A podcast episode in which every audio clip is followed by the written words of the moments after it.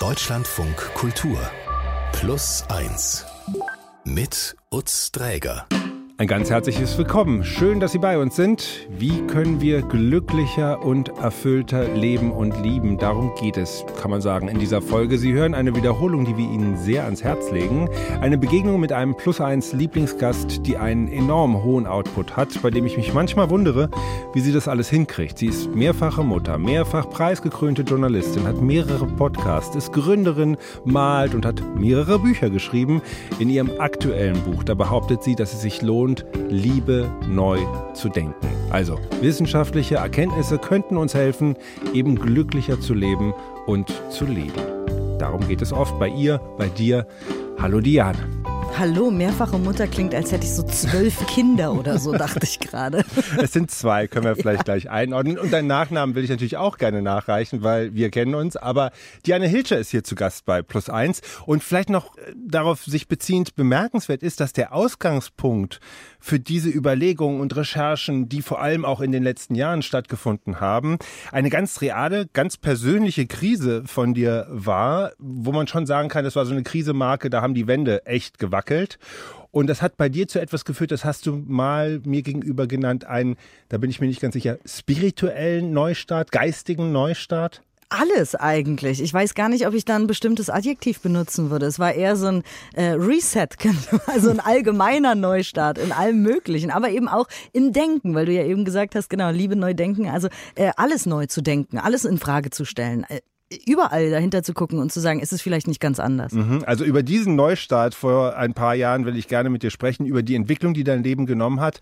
Und vielleicht noch zur Einordnung, wir sind beide Kolleginnen, kann man ja sagen. Du bist Moderatorin der Frühsendung bei unserem Schwesternprogramm Deutschlandfunk Nova. Wir kennen uns schon länger, seit 15 Jahren. Junger ja. Sender, da haben wir zusammen angefangen.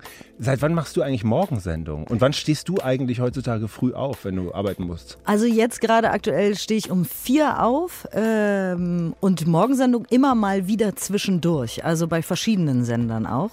Und irgendwie muss ich sagen, dass ich es ganz geil finde, weil ich mache Feierabend, wenn alle anderen anfangen und dann lege ich mich hin und schlafe erstmal eine Stunde. Das finde ich irgendwie ganz cool. Dann habe ich das Gefühl, alles so zu wissen am Morgen, was so los ist in der Welt und dann kann ich mich erstmal ablegen. Ich mag das eigentlich. Aber findest du den Job auch so super, wenn du da um vier aus dem Bett kriegst? Das ist die Minute, die ich hasse. Aber alle anderen Minuten des Tages finde ich cool wenn der um 4 Uhr der Wecker klingelt, dann denke ich, wozu, warum, was soll das? Warum wurde ich geboren? Genau. Kann ich das bitte rückgängig machen? Ähm, aber ich habe so einen Trick. Man soll nämlich seine äh, Handgelenke kreisen und Fußgelenke. Damit äh, kann man nämlich den äh, Kreislauf in Gang bringen und dann wird man schneller wach. Es geht schon los äh, mit den Tricks, merke ich an dieser Stelle. Aber also du kriegst jetzt nicht sozusagen so halb erblindet äh, mürrisch dann zur Kaffeetasse und wenn die drin ist, dann funktioniert es erst. Das ist ja bei vielen so das Modell. Nee, ich kann dann, wenn ich erstmal mal in der Welt bin, die Augen aufmachen und einfach auch direkt reden. Okay, also alles Also ungefragt easy. vor allem. Sehr schön, dass du da bist. Diane Hilscher ist zu Gast hier heute bei Plus 1. Danke, dass ich hier sein darf.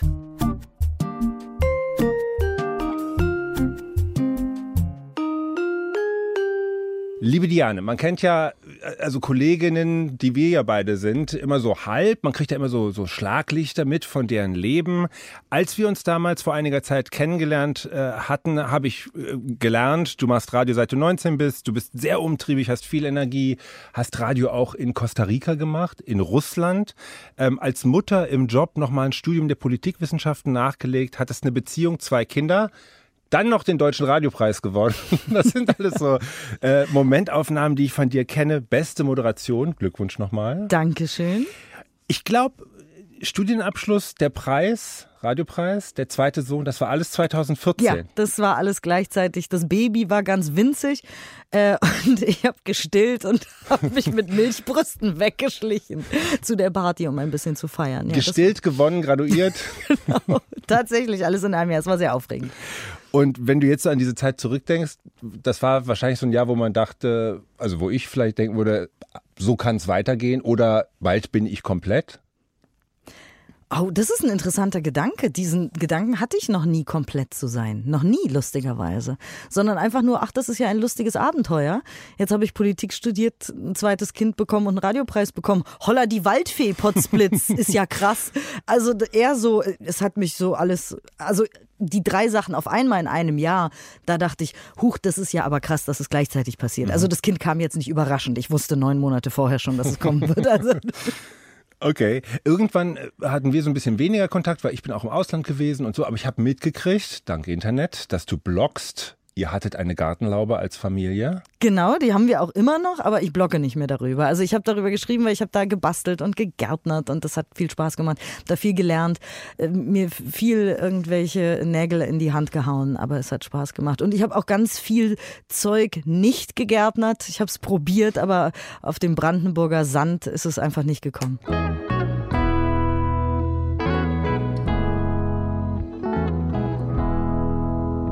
Und irgendwann gab es diese Situation, die viele kennen. Das konnten andere Menschen auch umgekehrt bei mir so erleben. Da kam jemand und da habe ich gesprochen über, na und wie geht's eigentlich Diane? Und dann hieß es, Diane hat sich getrennt. Dann war in einer, wie du es mal genannt hast, bizarr dramatischen Trennung deine Beziehung in die Luft geflogen. Das ging aber weniger von dir aus, sondern es hat was mit Ereignissen zu tun, die einfach äh, ein bisschen außerhalb deiner Kontrolle stattgefunden haben. Ja, er hatte eine Affäre zweieinhalb Jahre und war gerade, als ich das so einigermaßen rausgefunden habe, dabei, eine neue zu beginnen. Dann waren wir bei der äh, Paartherapie und während wir in Paartherapie waren und gerade das irgendwie verarbeitet haben, hat eine gemeinsame Freundin gesagt, dass sie in ihn verliebt war. Und dann hatten die noch kurz was miteinander, dann habe ich Schluss gemacht quasi. Hey, okay. Hui.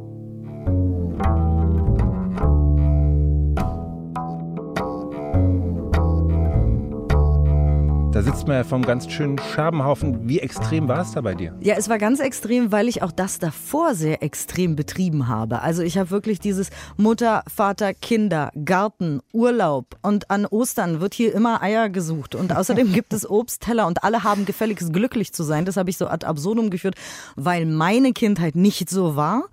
Meine war sehr zerrüttet und deswegen wollte ich das unbedingt haben. Ich wollte, dass immer alle glücklich sind und ich war großer Fan der Tradition. Ich wollte immer im Herbst Herbstfeuer machen und dann sollten Marshmallows gegrillt werden über dem Feuer in diesem Garten.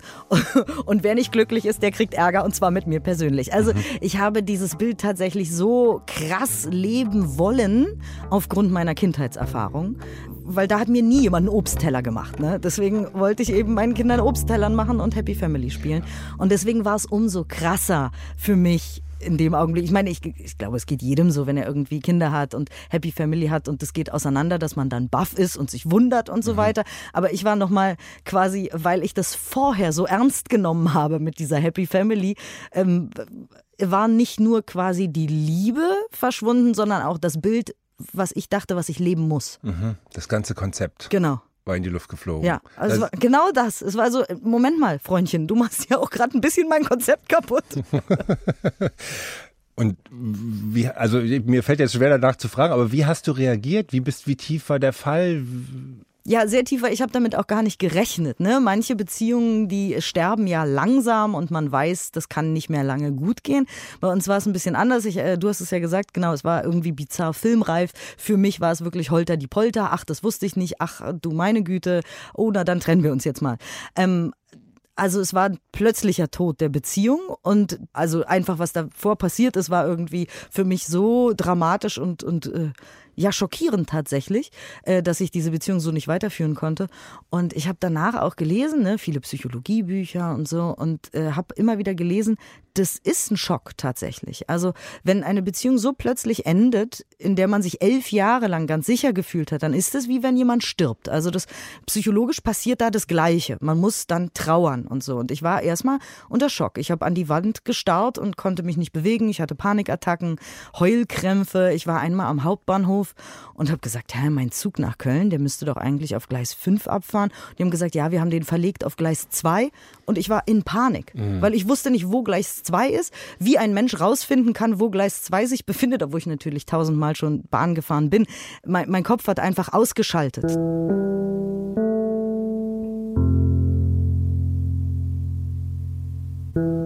Ich hatte auch so, so, keine Ahnung, man könnte es depressive Phasen nennen, aber diese Panikattacken waren besonders schlimm, dass ich manchmal einfach gar nicht wusste, wie ich mich jetzt zu verhalten habe im normalen Leben. Mhm. Trotzdem gab es auch schnell etwas, das hast du mir mal erzählt, äh, was dein Interesse geweckt hat, was im Grunde genommen die Lunte war für alles, was dann gekommen ist. Also relativ schnell nach dieser ausgesprochenen Trennung hast du dich für etwas interessiert. Ja, mir hat jemand ein Interview geschickt vom berühmtesten Paartherapeutenpaar Deutschlands. Das sind die Zuhorsts. die werden immer wieder interviewt.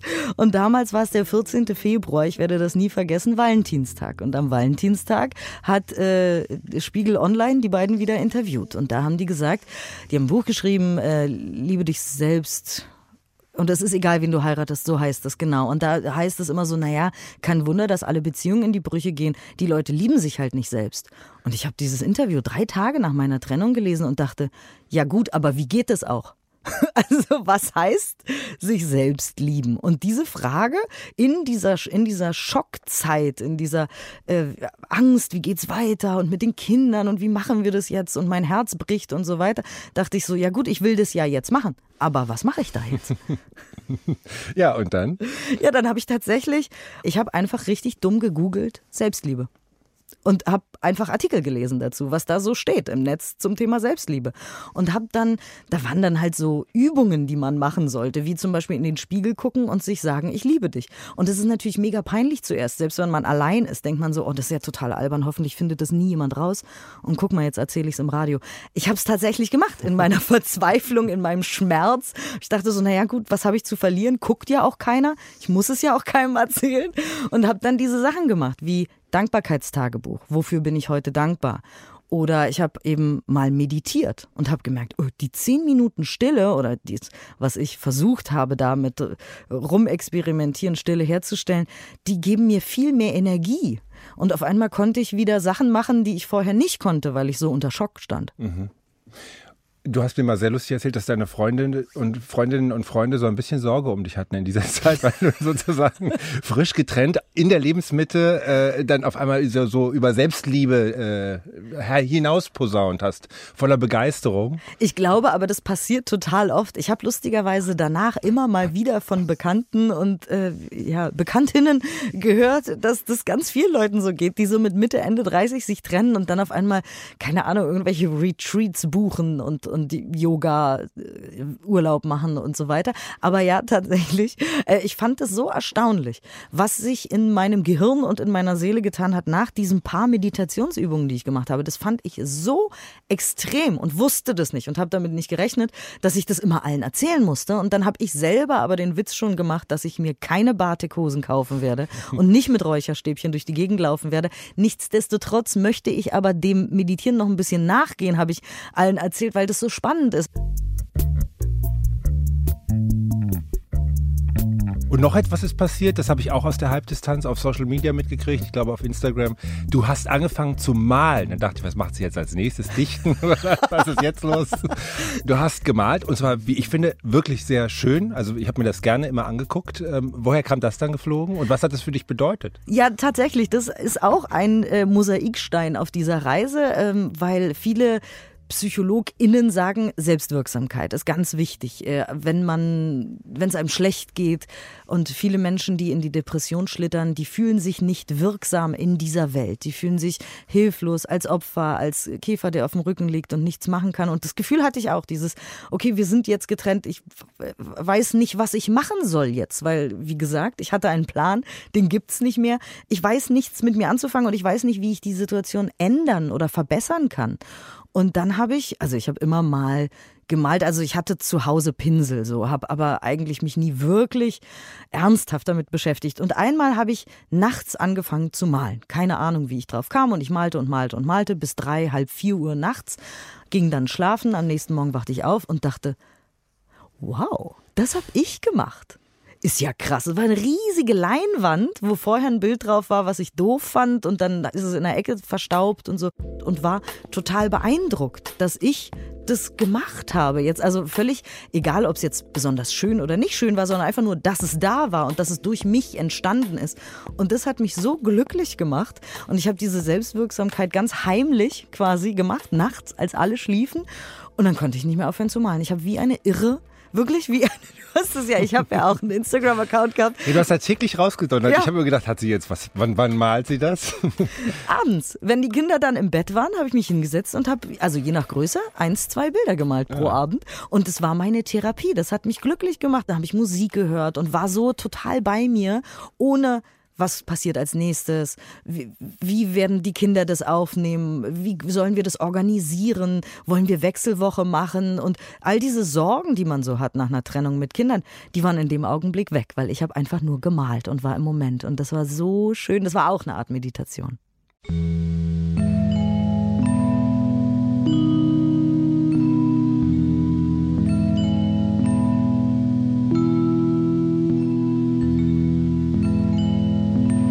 Diane Hilscher, meine Kollegin und Bekannte, ist zu Gast hier bei Plus 1. Sie kennen sie vielleicht unter anderem aus dem Achtsamkeitspodcast von Deutschlandfunk Nova. Und sie hat vor einiger Zeit ein Buch geschrieben, Liebe neu denken. Nach elf Jahren hat sich, das hast du gerade auch nochmal berichtet, deine Beziehung aufgelöst. Trotzdem, auch wenn da wahrscheinlich am Anfang sehr viel Wut, Trauer und Enttäuschung ist, oder auch bei dir gewesen ist, generell meistens bei sowas entsteht, hast du heute deinen Frieden damit gefunden. Total. Und, wie, äh, wie, wie, wie ist dir das gelungen? Also ganz viel mit Loslassen, mit Bücher lesen, mit Meditieren, mit mich mit mir auseinandersetzen. Was will ich eigentlich? Weil ich glaube, viel Energie in dieser Beziehung war so gebunden mit Glaubenssätzen und Regeln und Muster, von denen ich glaubte, so muss man sich verhalten. Also obwohl äh, ne, wir alle irgendwie jung, dynamisch und modern sind, hatte ich trotzdem extrem dieses äh, Bild. Ich muss die Betten äh, wechseln und ich muss so und so oft waschen und ich muss die Kinder da und dahin bringen. In dieser Reihenfolge müssen sie zum Sport, zur Musik und sonst wohin. Und dann muss ich noch backen lernen. Ich hasse backen, aber trotzdem hatte ich das Gefühl, ich müsste jetzt backen, weil ich Mutter bin. Nach der Trennung sind, glaube ich, ganz viel Energien auch frei geworden, weil ich aufgehört habe, irgendwas zu denken, von dem ich dachte, ich müsste es denken. Mhm. Oder etwas zu tun, von dem ich dachte, ich müsste es tun. Aber also insofern war diese Krise, wenn man so will, im Nachhinein betrachtet, total hilfreich. Total, weil ich habe mich befreit von allen Glaubenssätzen und irgendwelchen Regeln, von denen ich dachte, ich müsste sie befolgen. Also Aber wie bist du dann darauf gekommen, dass das so ist? Na, also, ich, dass du da falsche äh, Glaubenssätze mit dir rumschleppst. Na, das ging Schritt für Schritt. Also, wie gesagt, das fing an mit Meditieren und Malen. Und ich habe gelesen wie eine Wahnsinnige und Hörbücher gehört und so weiter über Psychologie und Neurologie, was passiert in unserem Gehirn.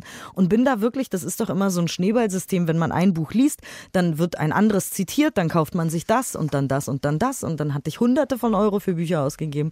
Und äh, mit jedem Buch, das war ein Schritt auf meiner Reise, mich selbst zu reflektieren äh, und habe dann Sachen aufgeschrieben. Was will ich eigentlich? Was sind eigentlich meine Werte? Aha, Kreativität. Okay, das schließt dann Betten beziehen wahrscheinlich nicht mit ein. Da male ich mal lieber anstatt, also nicht, dass ich jetzt niemals meine Betten beziehe, aber ich nehme das immer so als Running Gag, weil ich habe schon manisch Betten bezogen damals in der Zeit als Übersprungshandlung offenbar, keine Ahnung. Ähm, und jetzt habe ich das äh, ein, zwei Mal weniger gemacht und stattdessen, keine Ahnung, zehn Bilder gemalt, äh, fünf Aquarelle und fünf Acryl Acrylbilder. Und äh, ja, macht das heute immer noch, dass ich mich frage, was ist mir jetzt gerade wichtig? Jetzt zum Beispiel male ich ein bisschen weniger. Jetzt habe ich das Buch geschrieben, habe viel geschrieben, hat mir viel Spaß gemacht. Also ich gucke, wie komme ich in den Flow ähm, und wie kann ich das Leben leben, was worauf ich wirklich richtig Bock habe. So mhm. ganz egal, was andere Leute machen. Das klingt wahnsinnig dynamisch, ehrlich gesagt auch, also wirklich verheißungsvoll, aber auch ein bisschen anstrengend, wenn ich mir jetzt überlege, es müsste ich ständig, müsste ich mir überlegen, was als nächstes ist. Oder hast du dich da jetzt ein Stück weit einfach auch neu gefunden? Mir macht es einfach total Spaß. Also ich äh, schreibe viel Tagebuch und so und da äh, stehen immer als Werte auch Wunder und Abenteuer. Und ich glaube, das Schlimmste, was mir passieren könnte, ist Langeweile, was sowieso nicht passiert, weil ich mir Wunder und Abenteuer immer selber irgendwie generiere ja, wahrscheinlich klingt es anstrengend von außen, aber in mir ist alles in Ordnung, mach dir keine Sorgen. Und dann hast du in deinem Buch geschrieben, das habe ich tatsächlich da an der Stelle äh, lesen dürfen, nicht die Tatsache, dass sich mein Ex in eine andere Frau verliebt hat, ist die Katastrophe, sondern nur die Vorstellung und Meinung darüber, dass so etwas nicht zu passieren hat. Die Vorstellung, dass wir für immer zusammen sein müssen, weil wir Kinder haben. Die Meinung, dass man sich nicht in andere Menschen verlieben darf. Das gesellschaftliche Bild, das Treue gleichsetzt mit Liebe. Und all das ist es, was zu Leid, Schmerz und Rache führt. Das klingt wahnsinnig befreit, aber das sind auch ganz schön viele Eckpfeiler in der Grundannahmen, die uns so umgeben, die du da gerade einreißt. Bist du wirklich auch so weit? Ja, also ich glaube, also keine Ahnung, ja, emotional kann ich jetzt das so sagen. Ich arbeite jeden Tag daran und ich glaube daran auch einfach. Also ähm, du hast ihn ja äh, erwähnt, ich mache diesen Podcast, Achtsam heißt der, und da äh, sprechen wir immer darüber, achtsam mit den eigenen Gefühlen und Wahrnehmungen und Gedanken umzugehen. Ne? Und wir denken halt ganz schön viel Quatsch jeden Tag. Also wir denken 60.000 äh, bis 80.000 Gedanken und das meiste davon ist halt Müll. Und wir denken, wie ich es ja eben auch schon angedeutet habe, oft äh, Quatsch auch über uns, über unser Leben und wie die Welt zu sein hat. Beispiel vielleicht? Naja, zum Beispiel, wenn man zusammen ist, musst du treu sein.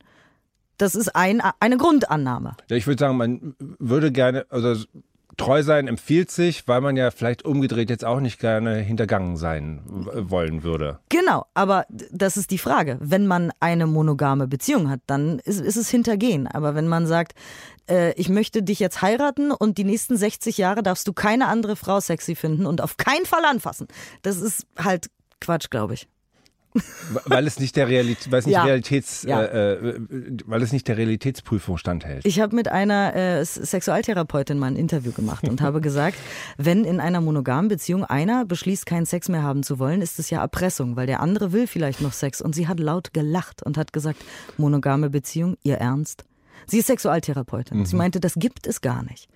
Also dieses Hintergehen machen wir uns selber, indem wir uns vorlügen, dass es das Beste ist, nur noch uns, uns gegenseitig zu begehren und alles andere wäre einfach, äh, ja, keine Ahnung, Sünde und falsch und Lüge und ich, eigentlich ist eher dieses monogame Ideal, dem wir hinterherhecheln, schwierig.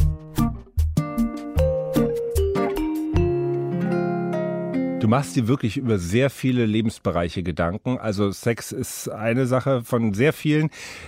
Geld zum Beispiel auch, nur um das mal an der Stelle zu erwähnen. Und Rock'n'Roll. Gibt es eigentlich irgendwas, was da überall drüber steht? Ja, die Verantwortung. Das klingt auch wahnsinnig unsexy, wenn ich sage, merke ich gerade.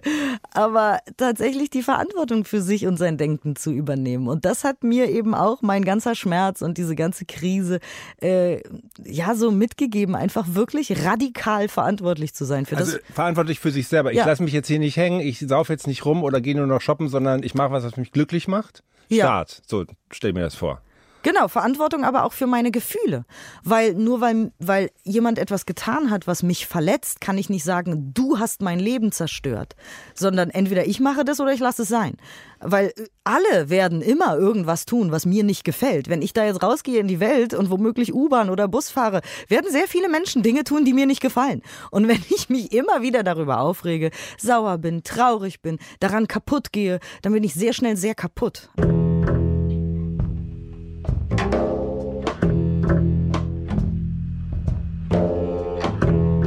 Das sage ich jetzt so einfach. Ne? Ich habe mich damit seit Jahren, seit vier, fünf Jahren beschäftige ich mich damit. Deswegen nicht, dass es so rüberkommt, als wenn, na, sie ist ja besonders schlau. Ähm, das ist ein Prozess gewesen über vier, fünf Jahre, dass ich jetzt sage, wir müssen unbedingt die Verantwortung auch für unsere Gefühle und für unsere Handlungen übernehmen. Und wir können nicht solche, solche Sachen äh, sagen wie im Amerikanischen äh, gibt es diesen Aus Ausspruch, you made me do this. Ne? Wenn jemand anders uns was antut und wir rasten dann aus, dann sagt man, naja, aber XY ist ja schuld, dass ich ausgerastet bin bin, weil XY hat das und das gemacht. Das ist gefährlich.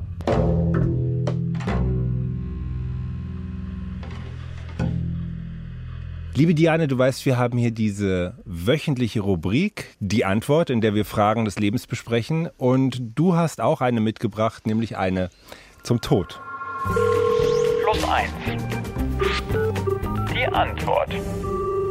Heute mit Unterstützung von Renate Georgi. Sie ist Coachin und Co-Autorin des Buches Der Tod ist besser als sein Ruf von einem gelassenen Umgang mit der eigenen Endlichkeit. Hallo Renate. Ja, hallo. Und hallo Diane. Hallo. Liebe Diane, vielleicht kannst du gleich losschießen. Du hast sehr viele Antworten für dich in deinem Leben äh, gefunden oder zumindest auch äh, Strategien, wie du suchen möchtest. Aber es gibt eine Frage, die dich tatsächlich auch begleitet, aktuell kann man sagen. Genau, weil das ist ja alles immer ein, ein, ein Prozess und jetzt gerade bin ich so wahnsinnig glücklich in meinem Leben. Deswegen ist meine Frage, was macht man denn gegen die Angst vom Tod? Weil ich habe überhaupt keinen Bock, gerade zu sterben. Ich finde alles gerade so cool. Ich glaube, das kennen wir auch alle. Also völlig klar. Es gibt zwar die Leute, die sagen, ich finde das Leben äh, scheiße und deshalb denke ich oft an Tod. Aber es kann auch genau umgekehrt sein, zu sagen, ich finde das Leben so super und ich bin gerade so glücklich. Und das wäre jetzt ganz furchtbar, äh, wenn das jetzt aufhören würde. Aber genau, ich habe ja schon äh, interessiert zugehört, was ihr davor besprochen habt und gesehen, wir sind ja voll auf einer Wellenlänge, was die Erkenntnis betrifft, dass unsere Denkmuster und unsere Überzeugungen ganz wichtig sind. Und das brauchst du dann eigentlich nur äh, auch auf den Tod anzuwenden. Denn die Sache, die Aussage, der Tod ist besser als ein Ruf, die hat ja damit zu tun, zu sagen, bei uns jetzt gesellschaftlich ist es eben sehr üblich zu sagen, Tod ist was ganz, ganz Furchtbares. Mhm. Aber das ist ja sozusagen eine Überzeugung, wo wir uns mal überlegen können, ja, ginge das, ne, könnte ich eigentlich auch anders darüber denken? Gibt es eigentlich, wir haben ja in unserem Buch eben geguckt, wie sieht es eigentlich in anderen Ländern aus? Wie sieht es in verschiedenen Religionen aus? Was gibt es für unterschiedliche Ideen? Gibt es ein Jenseits oder nicht? Und wie was, sieht was ist aus? Ihnen denn da untergekommen, wo es am angenehmsten ist? Also wo Sie sagen, das ist eine, eine Geschichte vom Tod, da freut man sich quasi richtig drauf. Kann ich da mich irgendwo einlesen? Weil wenn, Sie, äh, wenn du zugehört hast, hast du ja äh, äh, mitbekommen, dass ich da auch gerne Bücher drüber Mhm. lese, im Zweifel. Also welche Kultur hat quasi, äh, sieht den Tod als größten Spaß? Also als größten Spaß glaube ich nicht, so dass irgendeine eine Kultur sagt, das ist richtig geil. Na gut, ich sag mal buddhistische äh, Auffassung. Also Buddha selbst hat sich dazu ja äh, nicht geäußert, aber äh, die gehen ja davon aus, dass eine tolle Sache ist, nicht wiedergeboren zu werden. Ne? Vielleicht darf ich kurz mal einhaken. Renate, wie ist es denn bei dir? Äh, Was ist denn deine Haltung dieser die Frage gegenüber? Also ich lebe wahnsinnig gerne und ich habe auch noch äh, sehr viel vor. Also ich habe mal irgendwann äh, äh, an so einem Wochenende, wo ich irgendwie in Nordfriesland war, da äh, fing ein Kuckuck an zu tönen. Und irgendwie hatte ich so dieses im Kopf so von wegen Kuckuck, Kuckuck, sag mir doch äh, irgendwie, wie lange lebe ich noch und habe mal mitgezählt. Und das ist wirklich sage und schreibe, also der hat 104 Mal gerufen. wow. Und da dachte ich, okay, gut, ja, dann, dann soll das sein. Andererseits, gut, es ist dann bei mir auch eine Entwicklung gewesen, würde ich jetzt bei mir sagen, oder sage ich auch manchmal, mein Leben hat sich erfüllt. Also soll nicht heißen, ne, reicht, aber, aber heißt eben, ich habe so viel erlebt und äh, gemacht und, und äh, wirklich bin da, wo ich hin will. Natürlich mit vielen ne, eben Nebenwegen und äh, wo es manchmal gar nicht so toll aussah, aber so, dass ich eben, ja, finde, wenn ich jetzt sterben würde, würde ich mich nicht beschweren. Das ist ja auch ein Ansatz, den manche haben. Ne? Diane, du sagst, das Leben ist so toll, ich will auf gar keinen Fall, dass das hier abgedreht wird. So. Mhm. Äh, man, man kann, es gibt ja auch Leute, die sagen, das ist gerade so schön, jetzt darf es passieren. Jetzt Genau, kann ich genau. loslassen. Ja, So. das, das ist ja genau das. Ne? Also du kannst praktisch konträr darüber denken. Wobei halt, naja, die Sache ist halt, ähm, also ich kann, ich bin da ganz bei Diane. Ich finde das ehrlich gesagt sehr schwer. Also haben Sie oder hast du vielleicht auch noch einen Kniff, ein Trick, irgendein ein Gedankenexperiment, irgendein Satz, den du uns mitgeben kannst, der uns ein bisschen gelassener macht, wenn wir dem Tod entgegenblicken? Wie viel tausend Jahre möchtest du denn leben? Das ist eine gute Frage, weil natürlich hat man darauf keine Antwort, keine Ahnung. Ich habe mal einen Film gesehen, da waren alle unsterblich und mhm. die waren kreuzunglücklich natürlich. Mhm. ja. Ja, willst du wirklich 826 Mal Geburtstag feiern und äh, 94.000 Mal Pizza Fungi essen? Pizza Mister vielleicht. Pizza Mister, da könnte ich mich drauf einlassen. Ja, ja.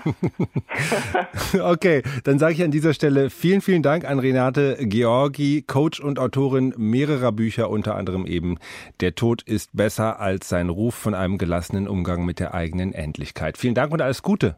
Ja, vielen Dank. Danke für die Einladung. Danke. Ja, Ciao. Und Diane, vielleicht mal eine kurze, unkomplizierte Antwort. Wie viele tausend Jahre möchtest du leben?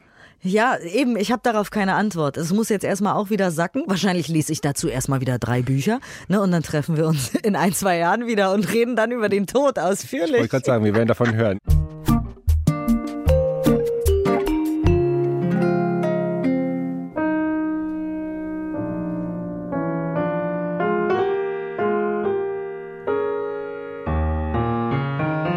Allein sein. Mein Name ist Sophie, ich bin 26 Jahre alt. So, das Schweigeseminar ist zehn Tage lang. Es ist ein Meditationskurs, in dem man zehn Tage am Tag meditiert. Ich war dreimal da. Das zweite Mal, da habe ich mich mit einer großen Herausforderung getroffen, weil ich war in einem Zimmer ganz alleine. Als erste Reaktion war ich ein bisschen geschockt und ich habe viel Angst bekommen, weil ich nie wirklich so für längere Zeitperioden alleine war. Und dann dachte ich mir, okay, wenn irgendwas passieren soll, wenn ich runterfalle, also diese ganz tragischen Gedanken, die kommen, also wenn irgendwas Schlimmes passieren soll, dann gibt es niemanden da und ich sterbe einfach. Am fünften Tag ich war in der Küche und da ist mir schwindelig geworden. Dann habe ich das Bescheid gegeben. Ich bin zu meinem Zimmer gegangen und da habe ich den Tag alleine verbracht beim Meditieren, während ich mir schwindelig war. Und das war auch diese Überschwindung von dem Angst, weil genau diese Gedanken gekommen ist, okay, wenn ich sterbe oder wenn ich was passiert, dann merken die Leute erst morgen. Und das war sehr intensiv, diese Angst zu überwinden. Am Ende ist alles gut gegangen. Am nächsten Tag war ich in Ordnung, also ist nichts passiert. Und mir wurde auch bewusst, dass ich alleine das auch schaffe. Allein, unsere Serie von Anne-Sophie Schmidt. Das kannst du super gut, Diane allein sein. Das weiß ich von dir. Mich interessiert aber an der Stelle, hast du das gelernt? Weil man hört ja, das fällt manchen Menschen auch gar nicht leicht. Das ist ein ganz zentraler Punkt auch in meiner Entwicklung und in meinem Buch und in dem, was ich tue und immer wieder sage, seid mehr alleine. Ja, ich bin immer schon alleine mal gereist, auch so Backpacking-mäßig. Äh, und eben jetzt in dieser Krise, in diesem Schmerz war ich ganz viel allein und das hat mir den Arsch gerettet. Ich habe ganz viel Tagebuch geschrieben, aber meditiert. Das, das kaufe ich dir so sofort ab, das weiß ich ja auch von dir, aber manche Leute sind alleine und dann kommen die Wände näher oder sie haben das Gefühl, sie atmen zu schnell, haben wir ja gerade gehört. Was kann passieren, wenn ich alleine bin, ne? Warum ist es bei dir anders? Weiß ich nicht. Habe ich keine, habe ich überhaupt keine Erklärung. War dafür. schon immer so? Es war schon immer so und ich finde es auch ganz cool, also allein zu sein. Ja. Ich, aber ich glaube, das kann man, Lernen, wenn man will, muss man aber auch nicht. Also wie man auch Gitarre spielen lernen kann, wenn man will, aber nicht muss. ähm, ich weiß, dass das ein Wunderpunkt bei dir ist. Ich kann nicht Gitarre spielen. Viel geleistet in den letzten Jahren, Diana, aber Gitarre spielen läuft nicht so gut. Nein. Nein, okay. Falls Sie eine Geschichte über das Alleinsein haben, die Sie uns hier erzählen wollen, dann schicken Sie uns mal eine Nachricht. Plus eins at deutschlandradio.de.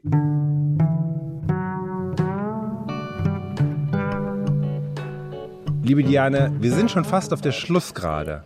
Ich glaube, was noch ähm, vielleicht bei manchen nicht ganz beantwortet ist, du hast dich sehr entwickelt, du hast dich auf die Hinterbeine gestellt, du hast dich ein Stück weit auch neu erfunden und bist energetisch, neugierig, mitreißend unterwegs.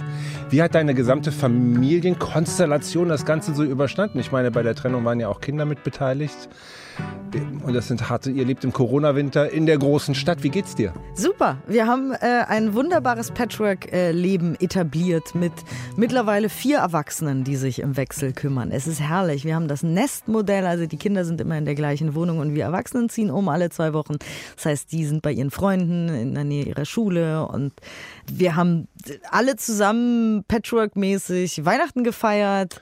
Ach doch. Dann kamen auch noch Schwiegereltern dazu aus dieser Patchwork-Konstellation. Und äh, ja, wir haben zusammen Wein getrunken an Weihnachten und das ist ganz toll. Mhm. Und aber da kommt jetzt nicht so bei, bei diesem Nestmodell, denke ich immer, da denkt man irgendwie, der Hubert hat schon wieder nicht geheizt und es, Mariannes Eau de Toilette, was ich hasse, liegt hier immer noch in der Luft.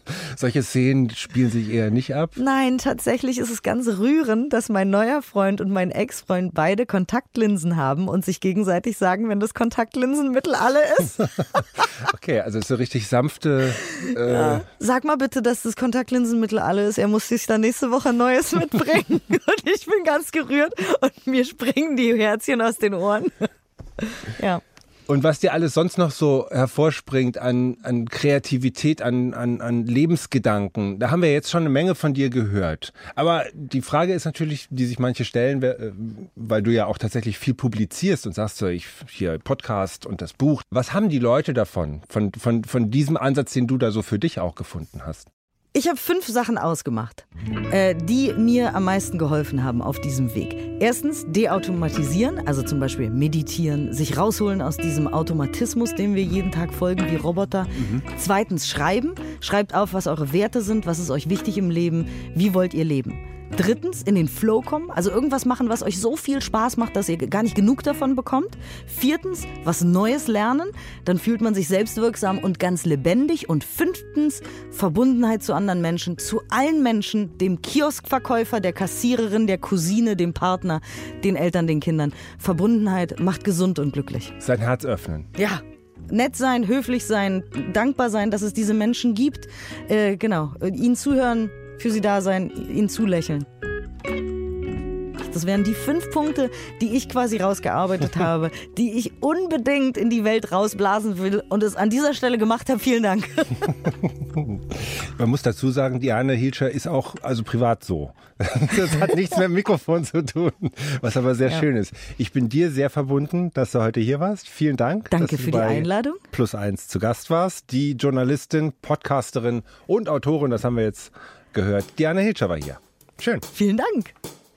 In unserer zweiten Plus 1 Folge von dieser Woche geht es um Nora und Manu, die knietief in einer Jobkrise stecken und sich während einer Auszeit auf einem Bio-Bauernhof einen beweglichen Lebensentwurf zimmern. Also, sie bauen sich ein Haus auf Rädern. Wir wussten auch nicht genau, wohin geht dann unsere Reise danach. So dass wir gesagt haben, hey, und wahrscheinlich, wenn wir uns so eine Gemeinschaft suchen danach, auch in Deutschland oder wo auch immer, es ist unwahrscheinlich, dass es gleich der Ort sein wird, wo wir länger bleiben wollen. Und es wäre jetzt schon, wäre eigentlich cool, wenn wir unser Haus mitnehmen können. So dass wir da so eine, so eine Offenheit haben. Sie hören schon, da wagt nicht eine Person den Schritt in ein neues Leben, das geschieht zu zweit und auch noch als Paar. Also die beiden sind zusammen. Wie sich das weiterentwickelt, hören Sie in unserer weiteren Plus 1 Folge aus dieser Woche. Diese hier endet jetzt. Mein Name ist Utz Träger. Vielen Dank fürs Zuhören. Alles Gute für Sie.